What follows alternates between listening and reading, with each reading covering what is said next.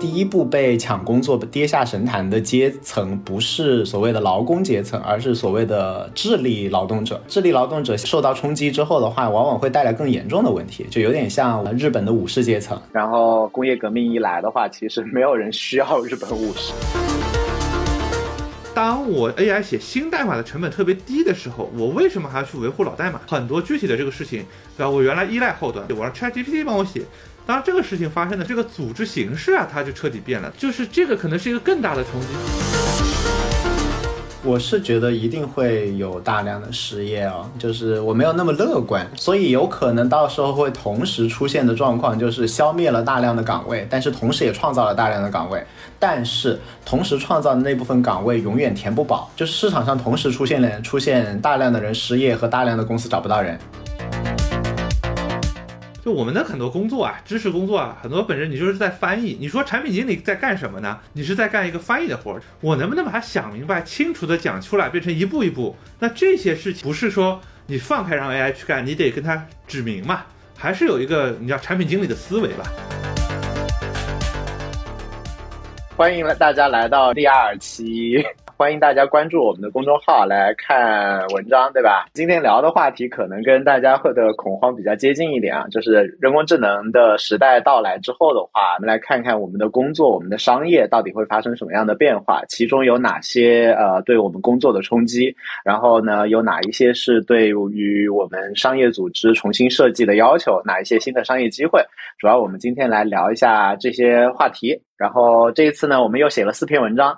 之前设计号的那个本意是我跟徐文浩每次去看一些文章，然后呢，我们就把那个文章呢就点评两句，我们就发上来。结果我们现在都洋洋洒洒的变成了原创，然后一一篇公众号一万一千个字，我就不相信谁看得完，所以就非常的呃崩溃，然后已经变成了一个一个基本上。呃，百分之八十是原创的账号，那就这样吧，反正就就我估计再搞几次，我们就枯竭了，枯竭了之后可能就嗯 会会更顺一点。好，这一期主要讲的都是跟那个工作相关的话题。呃，我们开始的时候就会聊一聊，说其实以史为鉴的话，有哪一段那个历史跟这一段相关一点。然后找到的是一段那个关于日本武士在工业革命时期的日本武士的状况。因为日本武士当时也很拽嘛，又受过教育，又备受尊敬。然后工业革命一来的话，其实没有人需要日本武士，因为他们比如说懂什么什么古典文化啊，懂懂怎么打架呀，懂忠诚啊，这个东西其实都不如你懂开工厂嘛。工业革命来了，都不如懂外语嘛。所以呃，一一个阶层的衰落，那么他们当时的心态怎么转变，有什么应对的机会？这个可能跟我们当下有一点点关系，因为让人非常意想不到的就是人工智能居然先冲击的不是体力劳动者，而是脑力劳动者，冲击的是白领。所以呃，第一篇跟大家分享的其实是这个。然后的话呢，第二个是徐文浩的，然后叫做。AI 会代替程序员的工作嘛？然后他觉得，哎呀，这个错误的问题。对，因为我觉得他。就是现在的问题已经不是会不会代替嘛，对不对？就是你只要用了些像什么 Copilot，包括这两天我在用那个 Copilot 的那个 Preview 的 Labs 的版本，知道它其实已经开始代替了，它已经开始让很多工作变得不需要你自己动手去做了，已经可能有一些工作已经可以彻底被代替掉了。然后呢，剩下那部分人呢，也是说我们要去研究的时候，哎，哪些工作会被代替掉，哪些东西不会，而不是说啊，它可能要三年五年之后代替。我觉得这个事情开始已经开始发生了。我周围所有用了那个 Copilot，这个其实也是 OpenAI 的人啊，就没有人才能回到过去了。都用完了之后，都大家的反应就可能反映的问题不是说 Copilot 不好，说哎为什么我写了注释呢？它有时候网比较慢，为什么我让他帮我写个函数要等个二十秒？我自己的体会就是，很多我觉得这个 Ju 比较 Junior 会比较工作一两年，就还在说在一线亨斯公司写具体一一段段代码的这个工作，其实现在已经可以被替代掉了。没有发生的原因是，很多人还没有意识到，说我应该今天去装个 Copilot，让他帮我写代码。了解。第二段就是那个徐文浩会讲说，程序员的工作其实已经被被取代一部分了，大家 不要讨论这种抽象问题了，你就该开始把 Copilot 用起来，你看看被代替了哪些，对吧？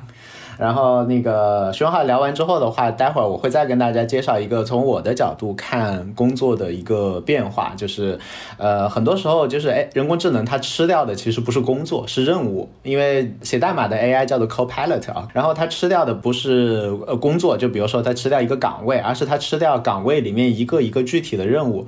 当你的老板发现你的任务百分之八十已经可以被 AI 取代的时候，他就会开始考虑说这个工作要不要就是比如说把它重新跟另外一个人合并啊，诸如此类的。所以的话，我们要思考的点的话，其实是思考说 AI 它具备哪些技能。这些技能方便我们做好哪些任务？这些任务的话呢，在你的工作当中的话，你能不能借助 AI 来帮助你完成这些任务？然后完成这些任务之后，你能不能效率提得更高？然后进一步的把你的时间解放出来之后，你可以去承担更多 AI 还搞不定的任务，重新设计自己的工作。所以这是第三块的内容。我再从一个模型的角度上来讲讲，说它到底是如何如何一步步吃掉我们的任务，吃掉我们的工作的。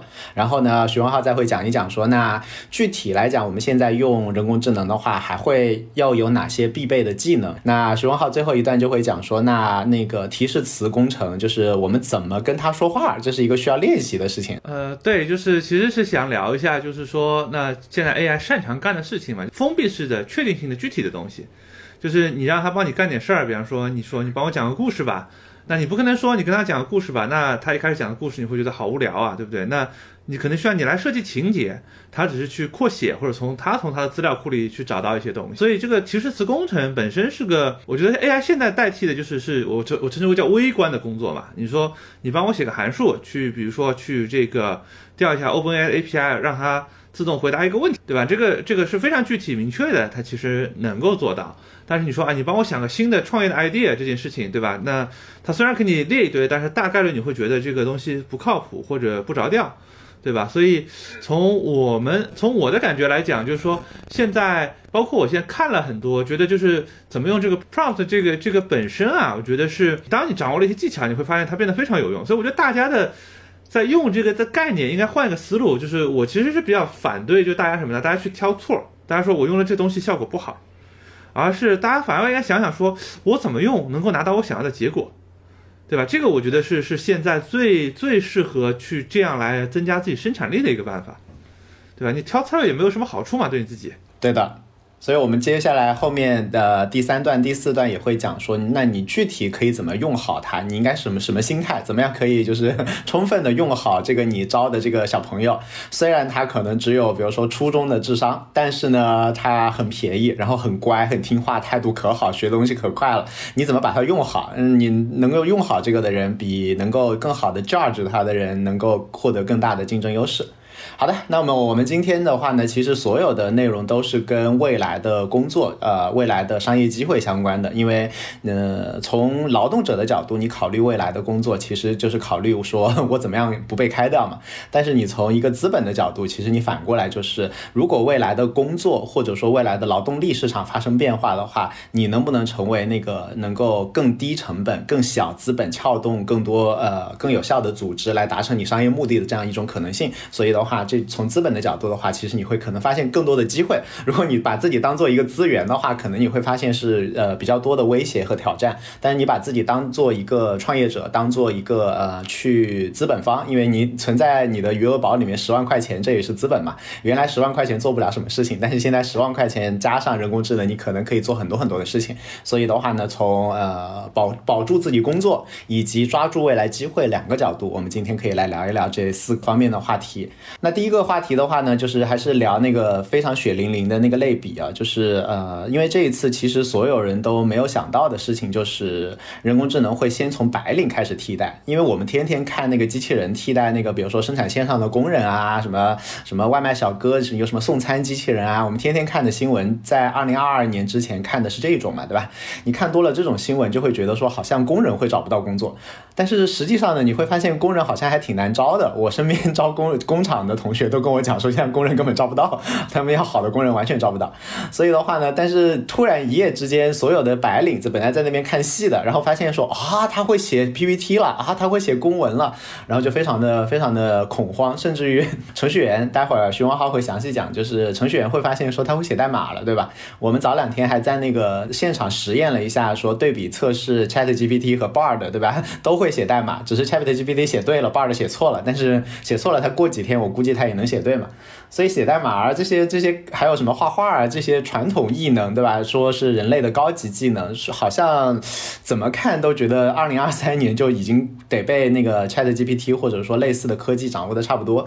所以很有可能我们会发现，说第一步被抢工作、跌下神坛的阶层，不是所谓的劳工阶层，而是所谓的智力劳动者。而智力劳动者受到冲击之后的话，往往会带来更严重的问题，就有点像我刚刚提到的，就是，这篇文章在讲那个，呃，日本的武士阶层就被被西方打开了他们的国门之后的话，其实日本武士阶层也是很惨嘛，因为之前就是备受尊敬，而且他们受教育程度比较高嘛，他不仅要学格斗，要学打架，还要学，比如说中国历史，他们还要学书法，就是是一帮受过教育的社会备受尊敬的人。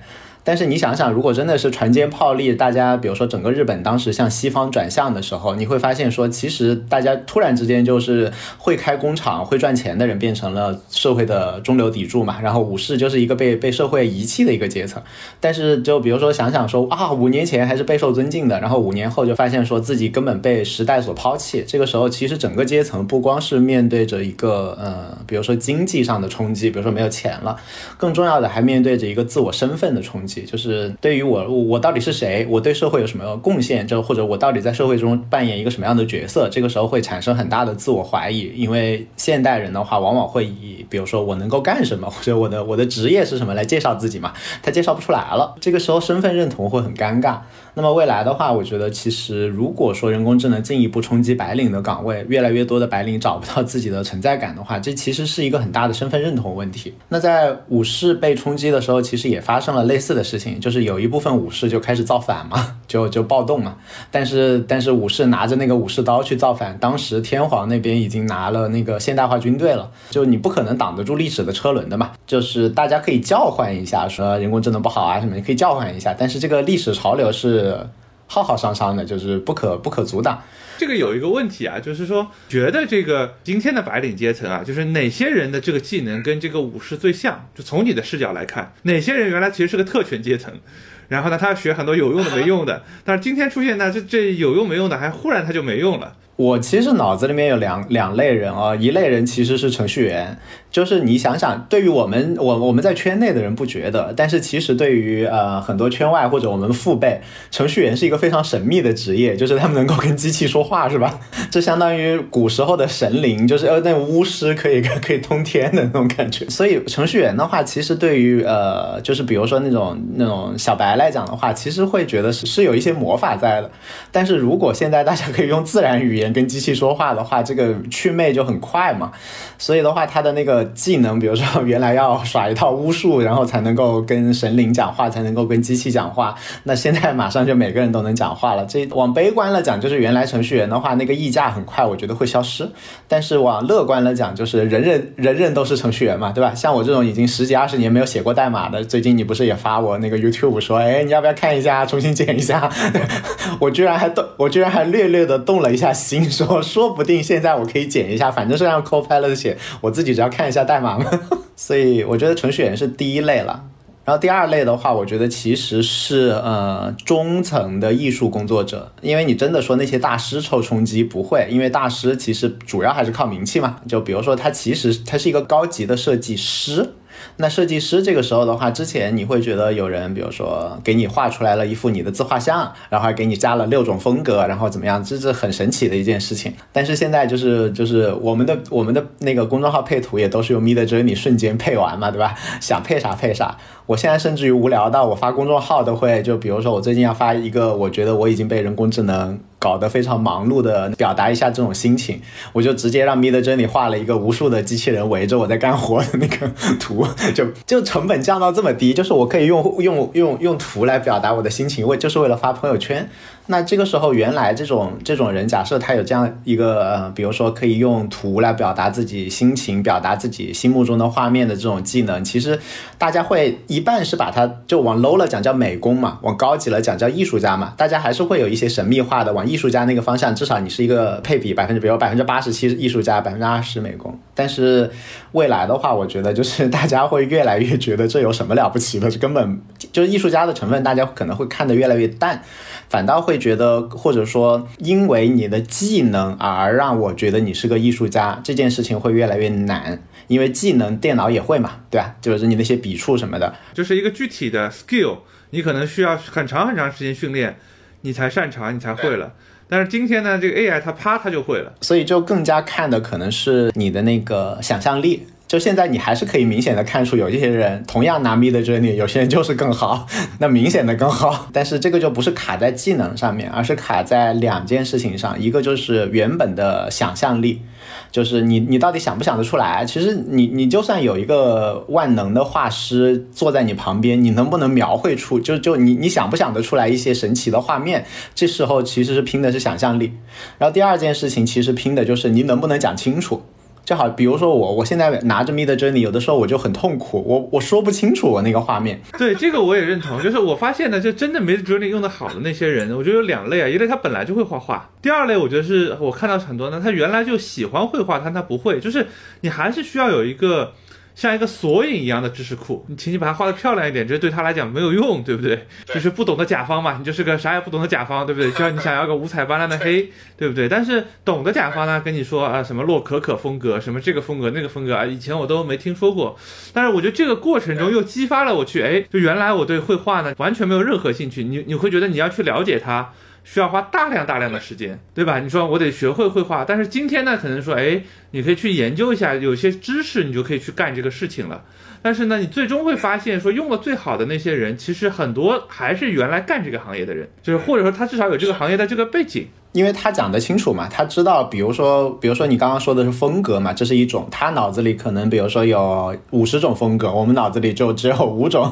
我知道的画家可能名名字就只有五个，只能按他五个。然后呢，还有就是，比如说空间你怎么描绘，他们脑子里是有一个空间图的。就比如说你说什么在远景，什么在中景，什么在近景，然后哪个放在哪个的左边、上面、下面，这这这些东西，我去看那些画的好的人，就会发现说，哦，他们是可以描绘出一个。画面显示用文字描绘的，我连这个能力都没有，就是我没有办法描绘出什么东西在什么东西上面，然后我要放多远的视角，这些东西我讲不清楚。所以觉得就是你最后讲的那个话题的话，会讲那个 prompt engineering 嘛，其实也是这样，就是哪怕人工智能已经越来越好，它其实越来越自然语言了，但是它现在就是很有可能未来几年，它最多也就进化到你你原来公司的那个程序员的水平嘛，对吧？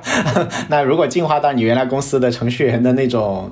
表达能力和接受能力的话，你还是会需要学习怎么跟他沟通，不是说你脑他就是钻到你肚子里的蛔虫他就懂你，他会朝朝我们逼近，学我们的怎么说话，然后学我们是怎么思考的，但是我们也要向他逼近，知道说他听什么是听得懂的，听什么是听不懂的。就比如说，比如说最近大家都很流行说，在后面加上一个一步一步想，对吧？Step think step by step，就莫名其妙，你只要加了这句话之后，你就会发现他的脑子就变好了很多。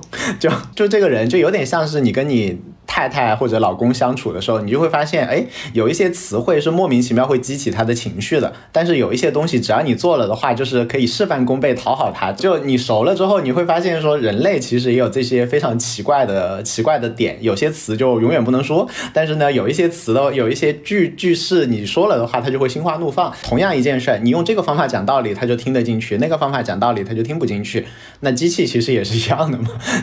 现在已经越来越像人了嘛，我们得学习。得学习 一起怎么搭配，在这个过程当中，但是我觉得就是在武士的这个没落的过程当中，其实我觉得更远一点的一个点，其实是。我们不要把身份绑得太紧了。就比如说，我现在出去演个讲什么的，肯定首先还是讲说我是某某大厂的前 VP 什么什么叉叉叉叉叉，这样子才有人听我说话嘛。就是所有的时候，我们其实是先会把一个呃公司的名字和职位的名字放在我们身份的前面的啊。首先讲这个，就包括那个昨天不是有有人拉我们们要一起做一个知识星球嘛。首先拉的就是你们，哎，你们你们有没有什么那种漂亮 title 可以拿出来？那首先我们就想到的漂亮 title 都是职业 title，因为大家只认这个嘛。但是我们习惯这样做了之后，你就会发现说，那你没有职业的时候，你就会有一个身份的迷失。就比如说 是失业了怎么办，对吧？那个时候就其实就会很很尴尬。但是如果想开一点，比如说你想想说欧洲中世纪的贵族，其实很多时候贵族是以生产性劳动为耻的嘛，就是你每瞎搞是对的，然后你搞艺术是对的，什么磨个望远镜的镜片是对的，但是你说我今天去打工了，这这是哎呦这个人这这个这个人我要完了，对吧？这这 其实就是以工作为荣，这这不是一个人类必然的选项，这是一个我们受文化熏陶造成的一个概念。对，原原始人没有工作嘛，对不对？原始人反正我花三四个小时。去打猎，拿到了我的猎物，就就不存在所谓一个工作这个概念嘛。工作其实某种程度上，特别是现代的工作，是工业革命之后嘛，对不对？你在工业革命之前，虽然大家有职业，但是是一个人把所有事情做完了。那今天你说我是个产品经理。对不对？那你一个产品经理，你具体能干嘛呢？你好像啥也不能干，你就在公司里跟人聊天儿，对吧？然后好像事情就做完了。那更早的是，你像你讲那个原始人的时候，其实因为没有冰箱嘛，所以你打多了，你努力工作也没有什么用，那个肉放在那里就坏了。所以其其实过得更开心一点，但是我们就每天焦虑嘛，对吧？所以如果说这个潮流浩浩汤汤的话，我觉得第一步就是大家热情积极的应对嘛，就有点像那个武士阶层的话，他们长期的那批武士就学外语嘛，然后就搞工厂嘛，就活得比较好。那些去反抗跟日本天皇的那个什么现代化军队打架的那批就死得很惨。所以你看，你首先要站哪边？但是也不是每个人都可以什么，当时比如说工业革命。你就可以学外语的嘛。那如果学不到的话，我觉得还有一条思路就是想开一点，就是活不活得下去的话，其实你要吃大米肯定活得下去的。但是呢，只是说很有可能会造成心理上的一个巨大冲击。那心理上可以想开一点，说说不定这就是一个啊降低生活水平要求。但是呢，想开一点，就就找个便宜的地方自己静静的看看书啊，玩一玩啊，其实也挺开心的，就也不用把自己逼死了。对，人类去跟机器比效率啊，这是一个非常不归路。对，也不一定要这么所以的话，我觉得反正看看看看历史上发生过的类似的事情的话，可以给我们一些思路上的启发吧。主要想想的是这个。然后我刚刚讲的嘛，就是那个最像武士的，我觉得是程序员嘛，对吧？你你你就写了好长好长一篇。对我们本来说好了说写短一点，结果越写越长。对，因为因为我自己是非常震撼啊，在这个过程中，因为我们就很早其实也知道 Copilot，但其实用的并不多啊，因为。自己这个随着团队越来越大，或者就是你你其实真的在一线写代码的时间并没有那么多。就前一阵其实有几个新闻嘛，我觉得大家都关注什么 ChatGPT 通过了 MBA 入学考试，ChatGPT 通过了这个什么医生的考试。是那我自己其实干了个什么事儿呢？就是我们周围一些程序员朋友，对不对？大家都干一个事儿，就是大家呢都把自己的面试题去问 ChatGPT，然后看他答的怎么样。而且有很多面试题都是我们其实是个编程题，而且。之前我觉得有蛮长一段时间面试啊，大家因为疫情嘛，都是在线上，所以大家都是开一个浏览器，用个什么 Show Me Bug 或者让他现场写代码，而且开卷的嘛，就是很多问题我都说开卷，你没关系，你查，我给你个问题，你看看你能不能答上来，对不对？就上那个代码去写一个复杂一点的这种查数据的这个。SQL 哈，那我发现什么呢？就是这个问问题，我至少用过二十次。就是即使在你让他开卷查，给他一些提示，对吧？陈轩工资还挺高的，我们出去面试给的工资并不低哈。那基本上可能二三十个人，只有一个人达到最后这一步。但是呢，我给 ChatGPT，他他一把就一把梭就答对了，而且就它不是一个那种就是说啊，我搜一下这个互联网上就有个答案的这么一个问题，也不是一个最简单的，你说我就 SQL 那几个关键字套一下就是。对吧？它其实是个稍微有一些复杂的，答案是完全正确的。然后，而且很很，而且很厉害什么呢？你你不只是说他给你个答案，对不对？你可以说，哎，你帮我解释一下，对不对？你为什么要这么写？他会给你解释说，啊，这我想要干这么事儿，我准备啊，把它变成说我先有哪些过滤条件，或有哪些这种窗口函数，我可以先拿到两个东西，然后根据这个呢，我再怎么怎么怎么 group by 组合一下，我就拿到我想要的答案了。这个意味着就是说，我们日常的就作为程序员的这个工作啊。有很大一部分不只是写代码，就以前就我们团队，比如说老带新，对吧？你要做这个代码审核嘛，叫 code review，去看看别人代码写的怎么样，对不对？给给反馈。然后新人来了，说这代码看不懂，找老员工问问，说这怎么回事，到底是啥意思，对不对？但这些事情其实今天你如果会用 ChatGPT，你会用 Copilot，你都可以说我自己啊贴进去问一下，让他回答给你就好了。你不需要，就是这个工作代替，就是很多具体的一线的这个工作，其实都可以被替换掉了。当然，这些工作你可以称之为它都不是创造性的工作，都不是说我要去想一个新的 idea，对不对？就是当你很开放性的找这个 ChatGPT 说帮我想一个明年能做一百亿美金公司的 idea，它可能想不出来，对不对？但是所有这些你原来你觉得挺有技术含量、很需要经验，对不对？的这些事情其实都能做了，就是。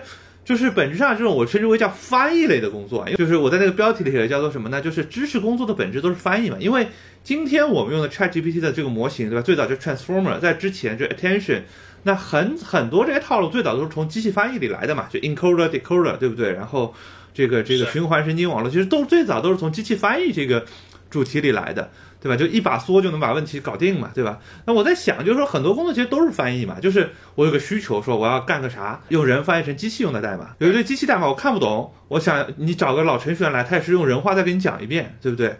这代码写的好不好，就基本上也是跟评卷子一样嘛。就是挺可怕的一点是什么呢？就是说，就原来吧，工作中你如果是个人，他都面临这样一个问题：第一个问题，他都有脾气，对不对？其实很多比较 senior 程序员有时候也也嫌烦，你们一百个人都来问我。对不对？那我还我自己上不上班了？对不对？我 KPI 怎么完成？对吧？我 OKR 怎么完成？对对吧？第二个是什么呢？我改需求的时候，就是说，哎呀，我有这个需求，你帮我拉个报表，对不对？像很多业务不不会，对吧？找个数据分析师，我们就是给你做表的嘛。脑子里有个想法，说我要看这样的数据，但是呢，我又不会数据仓库的这些技能，我就就有一堆这个数据分析师都是做表，就是写 SQL 啊，我知道每个字段啥意思，我来。但是呢，写多了就烦。第一个是。我不想总干这事儿，我要升职加薪，这个去搞更干更高级的事情，对吧？想去做这个分析决策类的事情。第二个是很多这个干了几年说不想干，就觉得这东西没啥技术含量，因为本质上是你在干一个翻译的事儿嘛。那同时呢，你可能脾气特别好的那些人在公司里特别受欢迎，对不对？但是今天你让 AI 干这些是没有脾气的，对不对？你说你找个设计师画了画一幅画，画了他说这个我不要，我要换个颜色，对不对？那搞几次设计师就烦了，对不对？就是这个这经常有的嘛，就是最最后发现还是第一版最好，对不对？但是在这个过程中，当机器这个没有情绪的时候，你这工作太容易被替代掉了，对不对？就因为这当中有一个很大的区别是什么呢？不是你能不能比机器干得好，而是在于机器干这事儿成本太低，而且特别是这种。修改跟管理情绪的成本变得特别低。是我，我早几天让他那个那个帮帮我做个文案，然后第一版其实出来很差，但是他毕竟一分钟就做完了嘛，然后我就跟他讲说，你能不能写的有意思一点？然后他就瞬间帮我改了一个更有意思的版本，然后我就说你能不能更有场景感，就是你不要光说这个东西。然后他就开始跟我编场景，你知道吗？然后就虽然你会觉得他是个弱智，但是他态度真的超好，而且出活超快。你往哪个方向说，他马上改一版给你，然后你都没你你会没脾气？对对对，因为我觉得这个还会造成一个什么呢？造成一个也许有些机事情机器我今天的确做不了，或者说甚至人工智能隔一段时间也做不了，但是。我觉得对人的工作会产生很大的一个冲击，当当然，我觉得很多事情它未来也能做，就比如说今天写代码，大家都觉得它只能写这种简单的五十行、一百行的代码，对不对？但是其实人你也是五十行、五十行代码，一个个函数，对吧？我们拼起来变成一个大的程序。那既然我子问题可以解决，那我子问题一个拆解，再拼装成一个复这个这个更大范围的系统或者架构的这个能力。其实可以再架一层模型去解决嘛，就是直观感受上，我觉得这事情是做得到的。是的。第二个是很多人啊都觉得就是说，哎说，哎呀不行啊，对不对？就是上和一些人聊，有很多工程师还比较自信，说写新代码你比我厉害没关系，对不对？他说，但是呢，我就是老系统维护，对吧？那么多代码。这个对吧？你这个怎么搞得懂呢？你稍微不小心碰一下它就碰坏了，对吧？但我在想另外一个事情，就是说，因为这个，当我 AI 写新代码的成本特别低的时候，我为什么还要去维护老代码，对吧？就是当成本结构发生变化的时候，这个工作会彻底发生变化，对吧？就原来我们都说不要重写代码，不要重写代码，因为什么呢？就是重写代码成本很高，对吧？你说我停两个月，我把重系统完全重写一遍。对不对？那别人可能已经跑得更快，去抢了更多的市场，有了更多的新功能，对不对？但如果我重写一遍代码不需要两个月时间，我只要两天时间呢，那一下子这个事情这个逻辑就变了嘛？你就说以前我们都听说过一个故事，对吧？就是说啊，现在有很多银行系统还用的叫 COBOL，对吧？还用的 Fortune，说这个为什么呢？说第一个是重写这个老系统代价太大了，对吧？那么多核心系统一都依赖它。所以呢，有很多老程序员就一直能待着，对吧？但也不忙，可能一天改三一天改改三行代码，对不对？但是如果说我们重写一遍这个系统，也就几天时间的时候，那该怎么办，对不对？以前说我这个维护代码要维护的好，就不容易有 bug，但 AI 写代码其实非常不容易有 bug。就是我觉得，就是这个可能是一个更大的冲击。这个冲击不是在于说啊，我原来一线我一个一线工程我会写个函数，而当说写代码这件事情，现在成本非常高，对吧？很多互联网公司干不下去，就是因为程序员工资太高了嘛。大家都出来都来做这个抖音，对吧？都来做这个网红嘛，因为这这成本低嘛。但是如果代码说 AI 写，这个成本结构就下变了。这个变化，我觉得会造成很多事情本身发生变化。我小时候我记得。就大家去买可乐啊，买买啤酒啊这些东西，你那个瓶子是要退回去退回去的，还要交押金。那现在你去买这些东西，我看我每我们家每天那么多乱七八糟的快递，就是这些快递包装盒你也不要了，以前还卖废纸。外卖点一个什么这种煲仔饭瓦罐汤，我第一次点的时候，我当时震惊了，我说，哎，我当时第一个反应就是，那我这瓦罐怎么还给他，对不对？我是在想说未来。就写代码这件事情跟原来的逻辑就变了，原来是说啊，我要维护，我要想着未来反正写代码就是机器三秒钟给你写了一堆，你今天用完明天扔掉没关系，对不对？所以我是觉得是这个是会对整个的很多工作会产生更大的这个冲击。你刚说这个让我想到，就是早两天看到一个图。他就会说，人类是面向那个 Chat GPT 的 API 嘛，然后 Chat GPT 面向 Python 嘛，Python 面向 C 嘛，C 面向比如说机器语言嘛，所以说程序员其实本身你在用的，比如说像你要用 Python 什么的，其实它就已经长得非常像自然自然语言了。然后的话呢，你你现在也不要歧视别人用自然语言，你用的也不是机器语言是吧？在学校里面还真的用，你还记得吗？拿那个学校里面每个人发一台那个用可以用零和一编程的那个，然后让我们每个人编了一个。呃，编了一个一百以内的一个加减乘除，好像是让我们编了一个，就是全部写零一串，对吧？对，现在有谁是用零一串写东西的吗？我们写了一个一百以内的一个计算器嘛。对，所以其实大家程序员你也不要歧视这些，比如说靠 耍嘴皮子就能写程序的，其实大家就是五十步和百步的区别，是就鄙视链的嘛，对不对？就是你你们觉得自己在鄙视链的这个，觉得哎我会写程序，别人不会，对不对？但是其实就是。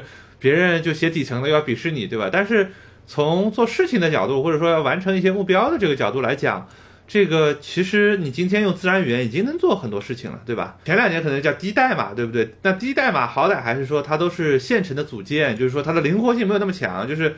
对吧？但今天你当你就面向 Chat GPT 编程，或者说面向 Copilot 编程的时候，那个它逻辑就变了。就是原来我们这个职业叫最早大家叫码农嘛，对吧？就我觉得码农这个名词其实不是很合理，对吧？就因为因为农民有一个非常强的能力，对吧？他是自给自足的，对不对？那我买了种子，我自己种，我种出粮食，我卖不掉，我可以自己吃，对不对？然后我是把呃端到端，把所有的这个问题都解决了。我近两年这个工作更像应该叫码工嘛。你是个工人，你是那个流水线上的一个环节，对不对？开玩笑嘛，面试的时候都出很难的问题，对不对？然后一来上班发现都是增删改查，就是访问访问数据库，对吧？就是以前行话叫叫面试造航母，对吧？然后上班拧螺丝嘛，对不对？这个就是个很尴尬的事件，是就是造航母的这个知识呢，ChatGPT 他也知道，拧螺丝这个事情呢，他也不一定干得比你差，对吧？然后你你你就会面临说，那你得干什么？不管是说去维护老的代码也好，说要去做。创新的事情啊，因为大部分人做的创新啊，就就是其实也没多创新，其实也就是组合借鉴一下，就是把 A 跟 B 两个东西杂交一下。这个事情其实现在 ChatGPT 它也能做，就像你说的说，对吧？包括现在很多写文章，大家不是用 ChatGPT 演示说啊，请用鲁迅的风格写一下我刚才说的那个故事，对吧？那你来写，你想用鲁迅的风格写《流浪地球》，对不对？那这可能就是个创新，对不对？如果你对吧？但是这个创新其实 AI 它现在就能做嘛。所以我一直在想，就是说对程序员他工作到底会发生什么变化？我觉得过去十年是大厂的这个组织形式嘛，就我招了很多很多人，把环节切得比较细，然后组织比较有效率，说我只要投入确定性的成本就能把事情给做了。这一两年，我觉得在 ChatGPT 出来之后，我觉得逻辑可能就变了，就是比如我也写代码，对吧？但是我也有些擅长不擅长，比方说我不是很擅长写这种前端界面啊这种东西。对吧？就我想写个浏览器插件，我还得去看加速。就是你要学习一遍，其实你说啊，我有很强的学习能力，那你再强，你学一个新的东西，没个几天你干不了，对不对？那天晚上我就干了个事儿，就是说我让 ChatGPT 说你帮我写个浏览器插件，我想完成这样这样这样这样的功能。他给了我一个代码，我试了一下，就是就是能用的。对，当然这还是很简单的功能，比如说我就是框这个页面上这个比我高亮出来的文字，你帮我去调一下，比如说 DeepL 的，然后把它翻译出来显示出来。这个逻辑当然非常简单啊，那不是说你要什么，但是从这个视角上来讲，就是说以前过去几年大家因为分工，很多我必须用一个公司的形式，或者说我得比较全能才能干的一个事情，今天可能是一个说啊，我这个呃有一定经验的这个程序员，对吧？然后我其实利用 ChatGPT 能把很多事情都给干了，我不需要特别擅长一些事情，因为呃我不擅长的是微观细节。对吧？新的语言有哪些库、哪些包，对不对？语法是怎么样的？啊，该调该怎么调？这个，这个我觉得是我不擅长的。但是整个程序设计这个事情我擅长，就跟前面我们说画画的时候，可能我的技法没有那么纯熟，对吧？这个年纪大了，眼睛都花了，可能对吧？你画一幅画要画半天半天，但是你可能有很多 knowledge，说，哎，我大概知道这个风格，知道那个风格，把拼装组装一下，就是。所以我是会觉得这个过程中，就大家又要从工人退回到农民那个状态了。就是工人的状态是我必须进一个组织里，这个工厂别人给设备什么我才能干。农民的状态是，当然我可能去买种子，我可能买，但是。整个的生产链路是我一个人就搞完了，而且可以减少大量的沟通成本。比如说你自己搞，全部机器人来配合你，其实组织并不是，比如说两个程序员的产能就是一个程序员两倍，甚至于可能两百个程序员还抵不过五个程序员，因为他的沟通慢慢的那个成本就上去了。是的，这个肯定，我相信大家在公司里都有体会，对吧？就天天开会，对，很多人说。哎呀，不要害怕失去工作，对不对？说为什么呢？因为大家误解了程序员的工作。程序员的工作呢是白天八个小时都在开会，只有晚上加班的那三个小时呢是在写代码，对吧？但是啊，当我不需要开那么多会的时候，对不对？那个开会的逻辑是说啊，大家对齐，你是前端，我是后端，他是数据，这是产品经理，这是设计，这是美工，对不对？大家得开会，五个人开会。一个小时就讨论半天，大家对对意见争执不下，对不对？好的是有强势的，有一些人团队里一些比较资深的人或者比较强势的，这事情推得下去。如果大家都都是一边齐的，就就沟通不下去。但是当我很多具体的这个事情，对吧？我原来依赖后端，那没事儿，我自己写，我自己写不会写没关系，我让 ChatGPT 帮我写。当这个事情发生的时候，我我觉得最大的一个区别是组织的形式会发生变化。它已经不是一个叫工作的形式发生变化了，对不对？不是说啊，我的工作我还是在这个公司，还是十个人，只是我昨天是用这个工具，明天换成那个工具。我觉得不会是这样的变化，而是这十个人说，我今天做一个 app，我不需要十个人了，对不对？我需要前端、后端、数据这个东西，我可能两个人就够了，甚至我一个人就能把这个事情做完。我觉得这个是一个最大的区别。所以我是觉得，特别是程序员哈，就是因为我觉得大家都得去干两件事，第一个是 ChatGPT 能用赶紧用。对吧？第二个是，如果还没有就花钱买 Copilot，赶紧买。就是说，因为我看他们最近又出了一些新功能，对不对？就是原来是那个它相当于代码提示嘛，你打个注释，它给你。去写一些代码，它现在有一个插件叫 Co Copilot Labs，它能干什么呢？你框一圈代码，说你给我解释一下这段代码到底在干嘛。对，框一圈代码它还有个什么功能呢？说，哎，请你帮我用另外一种语言重新写一下。第三个功能，它它有个刷子，说什么啊？让这个代码写的更易读一点，对吧？把里面的 bug 给修掉。我还没有仔细试过啊，就是说你帮我生成一些自动化的测试。这个我觉得是工种其实彻底变了嘛。第二个是，我是觉得这个组织形式啊，它就彻底变了，它就未来就不会是一个我需要很多一线的像工人性质流水线那样这样的工作模式了。所以我觉得这个对人的，就每个人你都得重新去想一想，我应该做什么变化。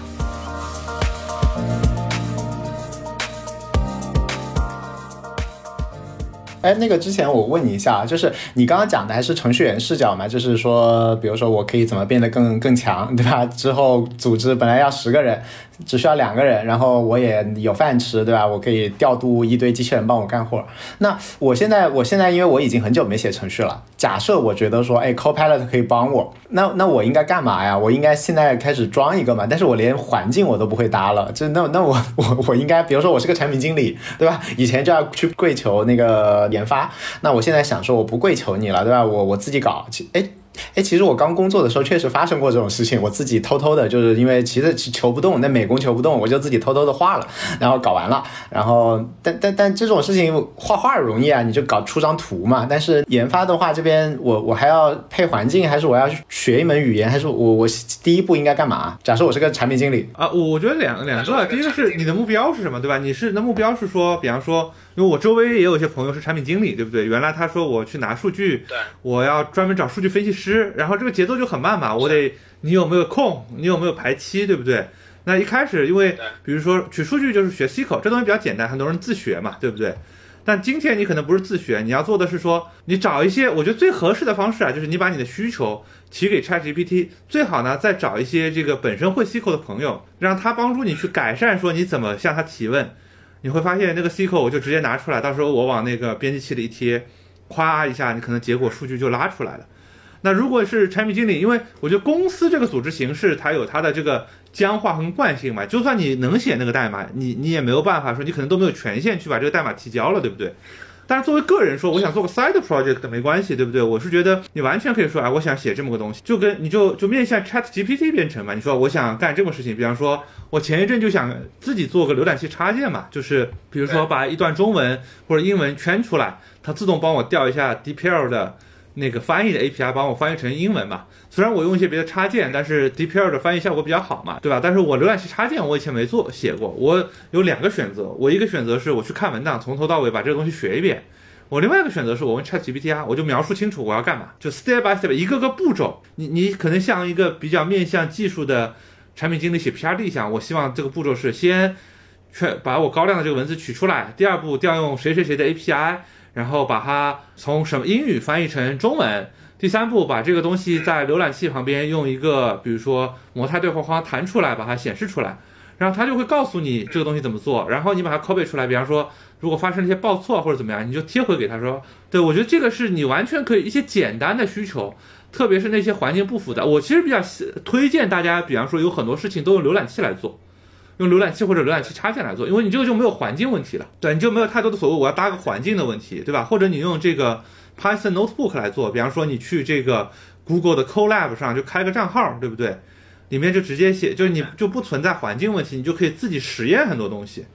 所以我觉得这个是对于很多稍微知道一些技术的、了解一些技术的产品经理，甚至以前写过代码的，你今天可能都忘了，那没关系，你就让 Copilot 帮你写，然后找一些这种在线的 IDE 或者环境。把这东西能跑起来就好了。当然，你此时此刻今天啊，你要做产品化的东西，你可能说我要做个 app，那你可能最后还是需要工程师的。对不对？但是验证原型或者试一试这个事情走得通走不通，你就不完全依赖工程师了。是做个 MVP 嘛，做个比如说说浏览器插件嘛。而且你刚刚那个建议我觉得挺好的，就是我把我不要那么一大坨，我一我我把我自己的工作也拆一下。比如说我第一件事情就是说，比如说我高亮了一段话，这段话能不能被读到，对吧？如何读到那段高亮的话？第二个就是怎么把这段高亮的话，比如说调 DPL 的那个 API 是怎么传过去，然后出什么错的话发给他，他帮我 debug。哦，这个太好了，了解我。我现在考虑事情的话，考虑那个他对工作的冲击，其实也是这个，就是要把一个工作拆解掉嘛。我们经常会讲说人工智能代替工作，其实它它提供的是一些技能。然后这些技能可以被完成一些任务，然后这些任务拼装在一个流程里面，可以去解决一个问题，产生一个成果，然后这个成果有人买单，就产生了一个商业。所以它其实是是这样过来的。当然了，你如果是从老板的视角，其实反过来的，就是你发现市场上有一个问题需要解决，那你需要交付一个解决方案，然后为了交付这个解决方案，你设计需要设计一整套的，比如说公司里面组织结构啊、生产流程啊，然后然后这个生产流程里面，比如说有诸多的问题，比如说怎么量产啊，怎么把这个铝与怎么东西搬进来啊？怎么样？呃，订单来了，你怎么样去选货啊？会有很多问题，那么就会拆解成任务去解决这个问题，然后不同的角色、不同的岗位就去完成不同的任务。所以从老板的角度，其实是从一个大的交付物出发，去拆解成流程、拆解成任务，然后拆解到技能，然后把它拼装成岗位。从打工者的角度，就是这个岗位它对应的任务、对应的技能。所以反过来讲的话，就是大家千万不要把自己的岗位呃理解的太僵化了。就是我是干嘛的？其实你是来被雇佣完成一系列任务的。这个任务是为了交付一个结果的。呃，就比如说那个你是快餐店的，那最最重要的结果就是那个那个人开始吃吃上饭了。所以的话呢，大家可以考虑就是反过来思考一下，就是哪一些你的工作流里面有哪些任务，它需要的技能，其实人工智能比你牛逼。你你能不能把这一部分活外包给他，就有点像以前那个，不是有个新闻吗？说美国有个程序员找了一个中国的外包，然后就把每天把活外包给中国，然后自己就躺赢嘛，对吧？自己就躺赢。所以把 AI 当做你的外包嘛，有的帮你想想题目，有的帮你润色，有的帮你干嘛？相当于你一个人活成一支团队，你就是老板。不要完整的去想说你的工作可以怎么样外包，你应该想的是你的工作当中具体的任务怎么外包。然后，如果你可以把你的工作拆解到位的话，拆解的越细，你就越容易找到适合外包的人。就比如说，完全替代你挺难的嘛。比如说，你是一个写公众号的，但是呢，帮你想五十个标题，这个比较容易，对吧？你从五十个标题，你是老板，我选这个，或者说让他每天帮你收集，说现在热门的什么三个三个热门词，呃，五十个热门词，你从中间去找选题，那他帮你打杂总可以吧？所以的话，你把工作不要说你帮我出今天的我的稿子，你可能是出。你今天有哪十个五十个热门选题？你从哪些网站去扒一扒？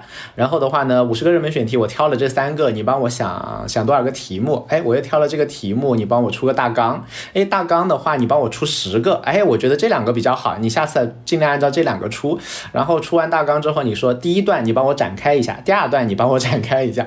展开完了之后说这这边丰满一下，加个例子，然后你就指挥他嘛，相当于他也没有完全帮你完成你的工作，但是呢，你。你相当于把自己原来的工作变成了一个流水线，然后流水线就有点像以前的那个福特，他们刚有流水线的时候，我不知道大家看没看过那个照片儿。当时的流水线真的就是只是把那个车子一步步往这边挪而已，全是人，人比车子多。但是现在你看的流水线基本上就是像特斯拉，就是基本上没几个人了嘛，全是机器嘛。但是大部分的流水线就是你看到很多机器，看到很多人，是吧？人和机器都有。那现在的话，其实很大部分的工厂还是人人和机器都有的，就是人在拧这个螺丝，但是机器在砸那个砸那个锤子。流水线它主要产生两个效果嘛，一个是机器替代，还有一个就是分工嘛，把它拆到很细，可以专业化嘛。呃，那个《国富论》里面不是讲说一个人一天都造不出一根针，但是你拆了十十几个步骤之后，十个人一天可以造四万根针嘛？所以的话，它分工分工细化，加上机器替代了一部分的任务之后的话，其实生产效率就可以极大的提升。把自己当一个一公司嘛，然后把自己的知识工作流设计成一个流水线，然后看看哪些工作可以外包出去，然后这样子就可以显著提高自己的效率。回回到这个问题，其实我就会比较好奇啊，那就大家效率都提升了，对不对？那其实就会面临一个问题，就是大家会失业吗？像你说的，说我每个人我都可以提高很多很多效率。那这个下一个问题就是说，大部分的就业其实都是农业，对不对？大家都在种地啊。等到有化肥了，有工业革命了，那一开始很多人都去去工厂了，对不对？就是你以前也讲，你以前经常讲，就羊吃人嘛，对不对？农民就没有这个地可以种了，然后来做工厂。现在不管是发达国家也好，包括我们国家现在也就越来越多人都在服务业嘛，就是你说程序员也好。什么美工也好，设计师也好，所谓的白领，以前失业了，其实是有新工作嘛，对不对？你虽然可能不适应，对吧？以前失业了你不适应，你说虽然是没有地可以种啦，你可以去工厂去造这个汽车。你说哈，现在没有工厂的工作啦，你可以去餐馆这个做 wait waiter 或者 waitress 做这个适应生，对不对？大家都没有工作啦，大家可以去那个快手上去拍老铁视频，对不对？那如果老铁视频现在也是机器生成的。那大家该干嘛呢？我是觉得一定会有大量的失业哦，就是我没有那么乐观。虽然我就比如说昨天晚上听那个。文件说和刘润不是直播也在那边聊嘛？说虽然你看程序员现在那个呃写代码是越来越容易了，程序员的工作效率在 Chat GPT 出来之前，其实每年都比每年容易，对吧？有各种各样的工具出来，个那程序员变多了还是变少了？其实变多了嘛。然后所有的革命都表表示说，虽然它消灭了很多岗位，但是它所有的科技都会创造更多的岗位嘛。所以的话呢，就是这是乐观的看法，但是我比较悲观一点啊，就是我会觉得第一个就是。是以前他 他还没有到，就是把人类的智力替代的这么这么，或者说低端的所谓的认知型的智力替代的替代的这么好的科技，这是第一个。第二就不能类比蒸汽机啊，你因为蒸汽机你说你是把人类的手给替代了，腿给替代了的话，但人还有脑子嘛？但是现在开始替代脑子，就是人类可以手的位置已经越来越少了，这是我第一个看法。然后第二个看法就是，哪怕说它就就是创造了更多的职位。但是创造出来的更多的职位和原来那个职位，它真的不是一个职位啊，对吧？原来消灭了一个只会写真三改查的程序员。创造了两个要去，比如说要去写人工智能算法的程序员岗位，这个未必这个程序员他学得会啊，是两件事情啊，所以有可能到时候会同时出现的状况就是消灭了大量的岗位，但是同时也创造了大量的岗位，但是同时创造的那部分岗位永远填不饱，就是市场上同时出现了出现大量的人失业和大量的公司找不到人，这件事情很有可能是同时出现的。所以这就是比较尬的一件事情啊，就是反正我是会觉得会出现大量失业啊，但是大量失业，我我们开始的时候聊嘛，就是。其实我觉得终极的解药就是大家想开一点，因为只要说就是比如说大家还活在一个地球上，然后精英阶层还略有良心，对吧？比如说共同富裕啊，或者说像那个那个 Sam 他们之前不是要搞那个 UBI 嘛，就是给大家发低保嘛。只要精英阶层略有良心，或者说只要精英阶层没有垄断暴力，这个时候的话，其实其实我觉得底层过的生活就是物质生活应该是比以前更高的。因为虽然虽然可能工作在变少，但是其实，呃，所有的物质生产的成本在大幅度的降低，所以的话，大家要吃到的粮食和买到的，比如说玩具、买到的手机会便比现在便宜很多。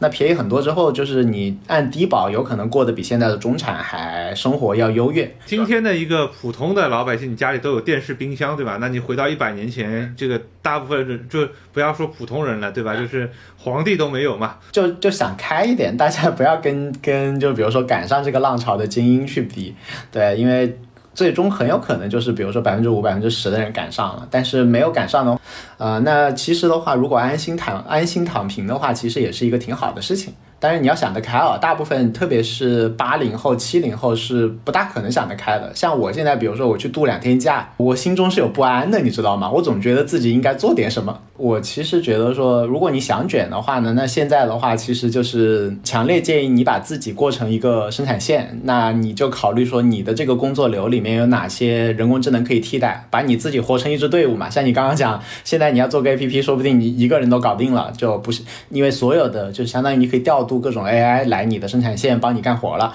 你做一个资本家，你不要做一个打工的，对吧？你做资本家，我自己一人工厂或者两人工厂。那这样子的话，其实你就可以卷得更有效率。如果你不想卷呢，那你就 趁早要想开一点，因为这事儿就是一个你你不卷的话，历史潮流往这个方向走，你不上这趟车，你就你就会被甩在后面。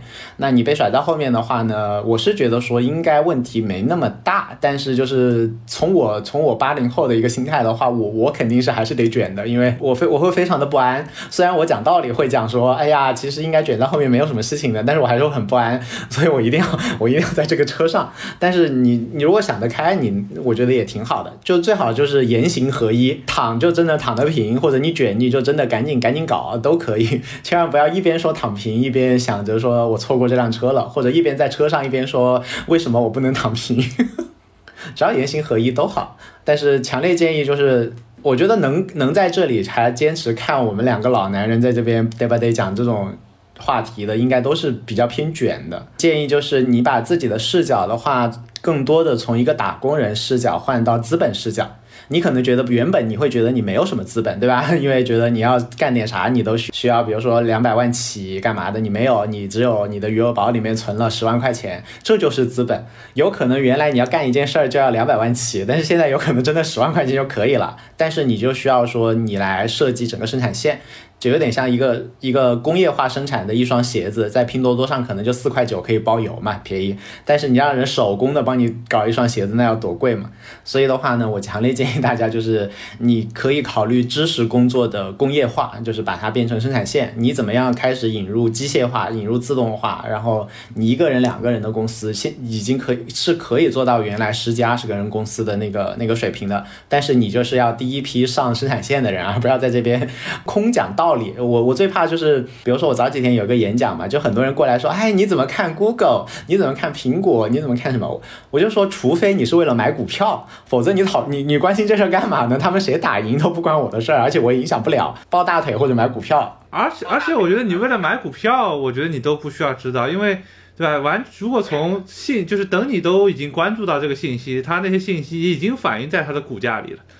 所以你知道这事儿对你跟你就基本没跟你没关系，除非你在那个公司打工是吧？你决定要跳槽，对吧，就买股票，基本上等到你已经在一个公开演讲的场合听到这个东西了，其实没有啥用了。当然我们现在还是在嘴炮，对吧？就我还是鼓励大家就想办法去试一试，对吧？不管是这个你是通过别人做的公众号，就是你去体验一下，这个还是一个把你每天在做的事情尝试让他去做做看。我觉得这个至少得认识到这个现在有多先进了，对不对？你至少得明白说那个汽车已经出现了。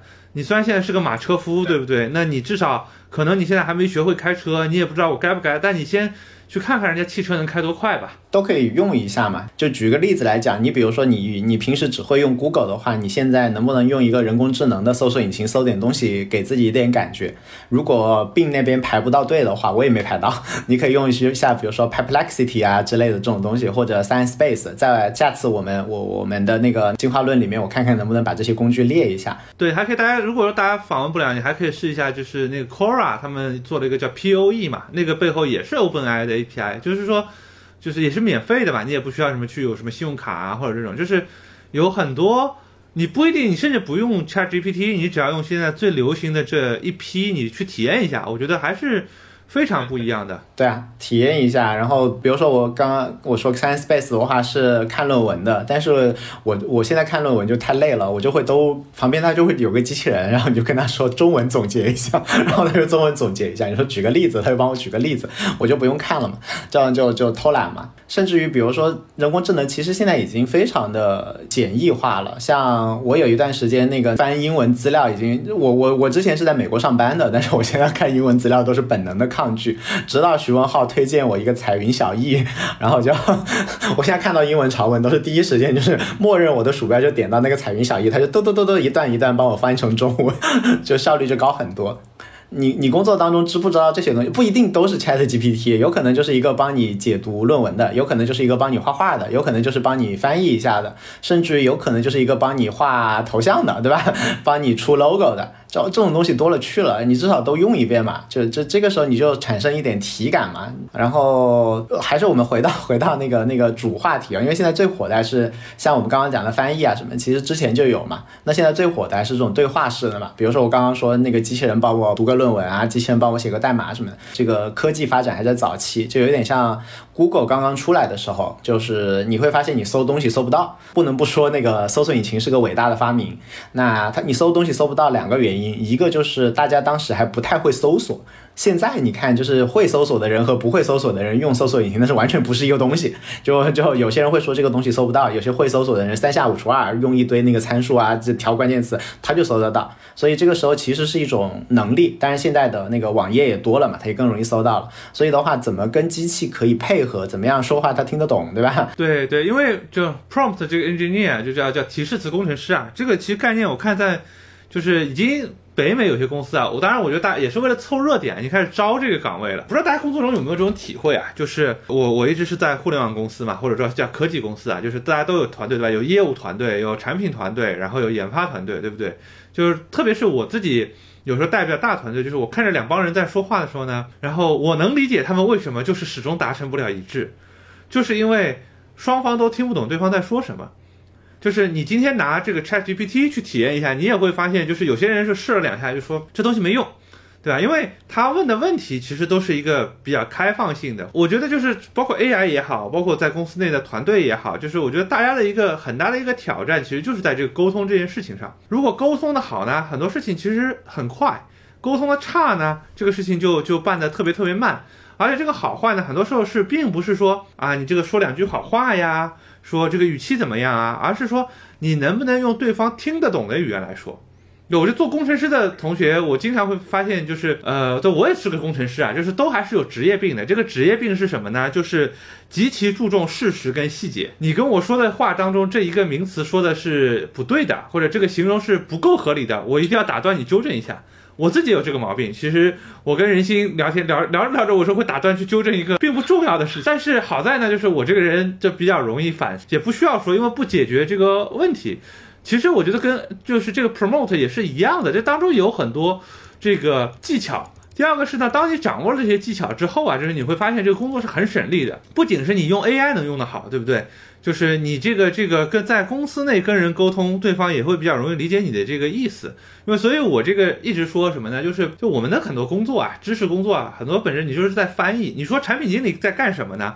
我觉得大部分公司的产品经理，对吧？不管你是什么公司，绝大部分的产品经理不是在干什么设计产品的活儿，你是在干一个翻译的活儿。这个翻译的活儿是你在翻译什么呢？你在翻译你看到的，如果你去做 C 端的，是你看到的消费者跟市场的需求，我把它翻译成一个。啊，技术人看得懂的，哎呀，我知道我要做什么，我不用管那个需求什么，就是我只知道说那个需求会变成，我只要把这个做了就能满足那个需求。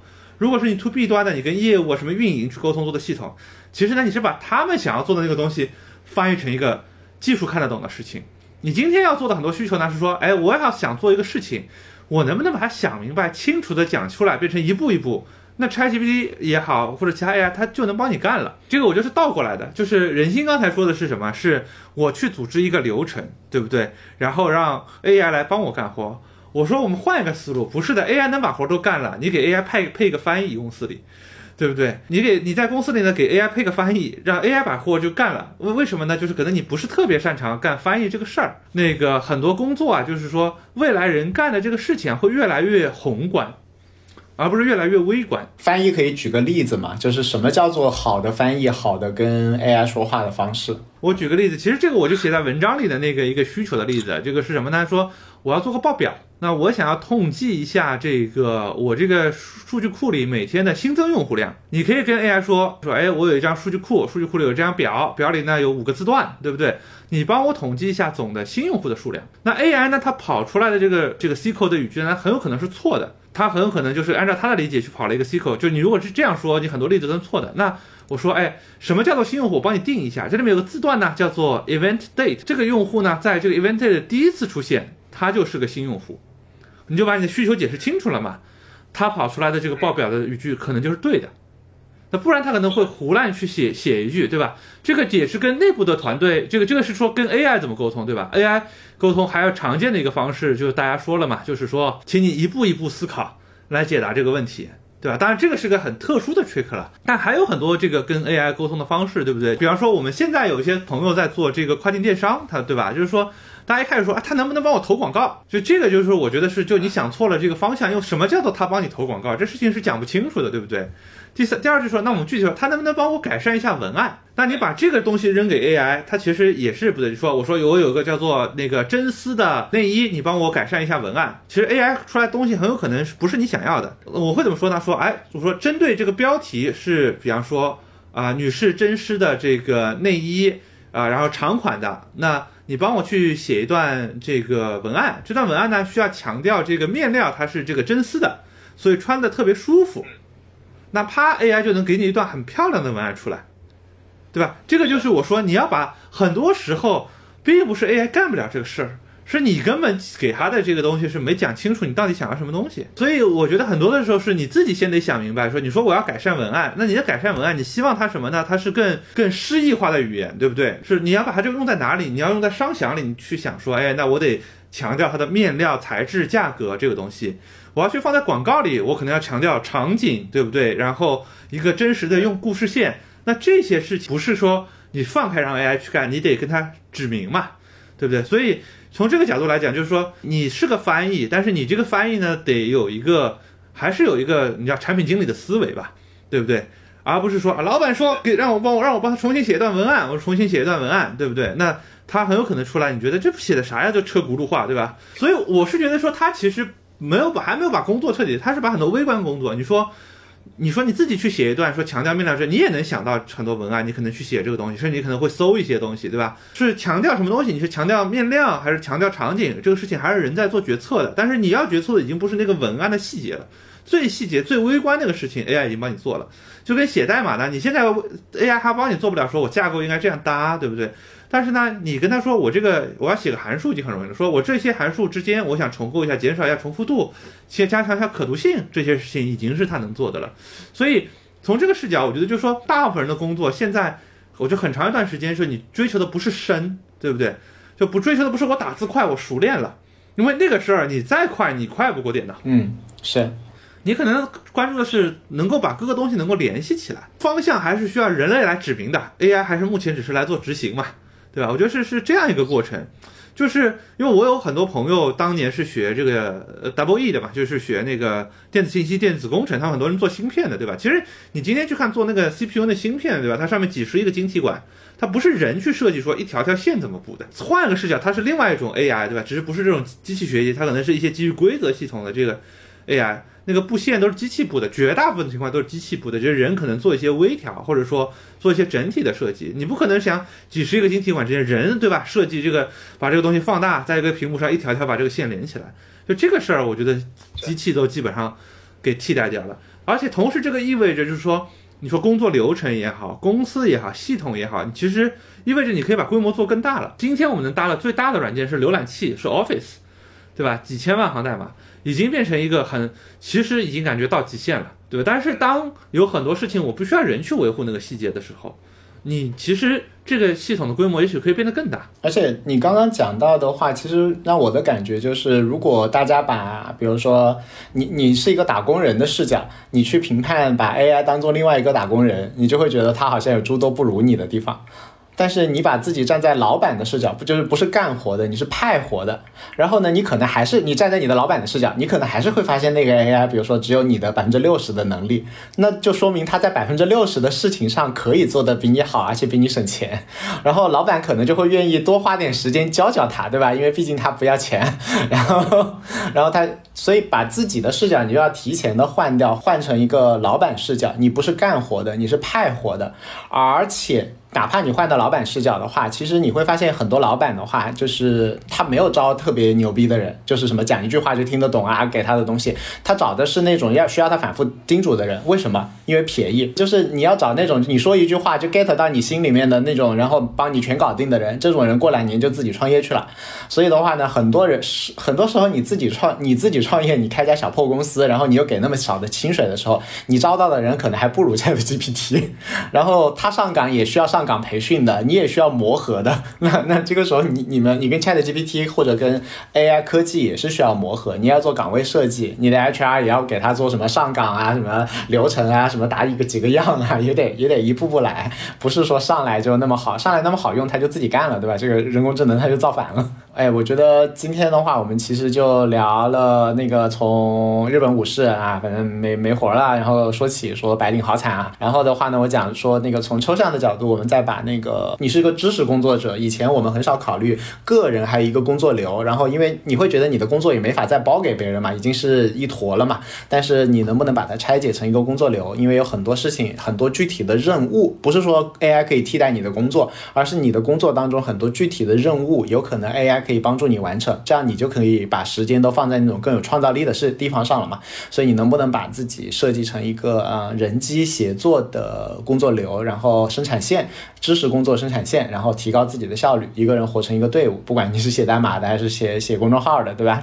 那最后的话，徐荣浩又讲了一段怎么跟机器沟通，对吧？组了这个生产线的话，那来了很多新员工，虽然他们看着挺笨的，但是不不，但是他们任劳任怨啊，对吧？你说改是还是马上改啊？说往哪个方向走，马上往哪个方向走，而且又便宜，所以的话呢，但是就有点笨，现在还就是你得你得说细致一点，你别老上来就一句模模糊糊的话，你就指望他 get 到你，你得比如说我现在什么目的啊，什么环境啊，我希望你按照什么风格啊，我的我希望干嘛呀？所以的话，我们今天就主要围着个 AI 对劳动的那个对工作的冲击在讲嘛。然后大家呢，就是如果要详细的了解这些东西，还是可以去看我们的公众号。然后的话呢，我们也会把中间比较轻松活泼然后的部分，我们会在那个呃视频号上再聊一遍。所以欢迎大家关注各大平台。然后如果你有什么意向的话呢，也也欢迎说各种留言，我们可以讨论一下，对吧？可以互动一下。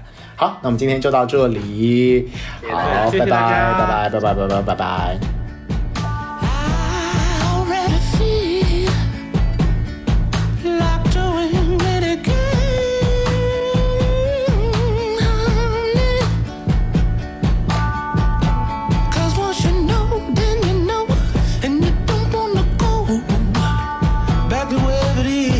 did you come from?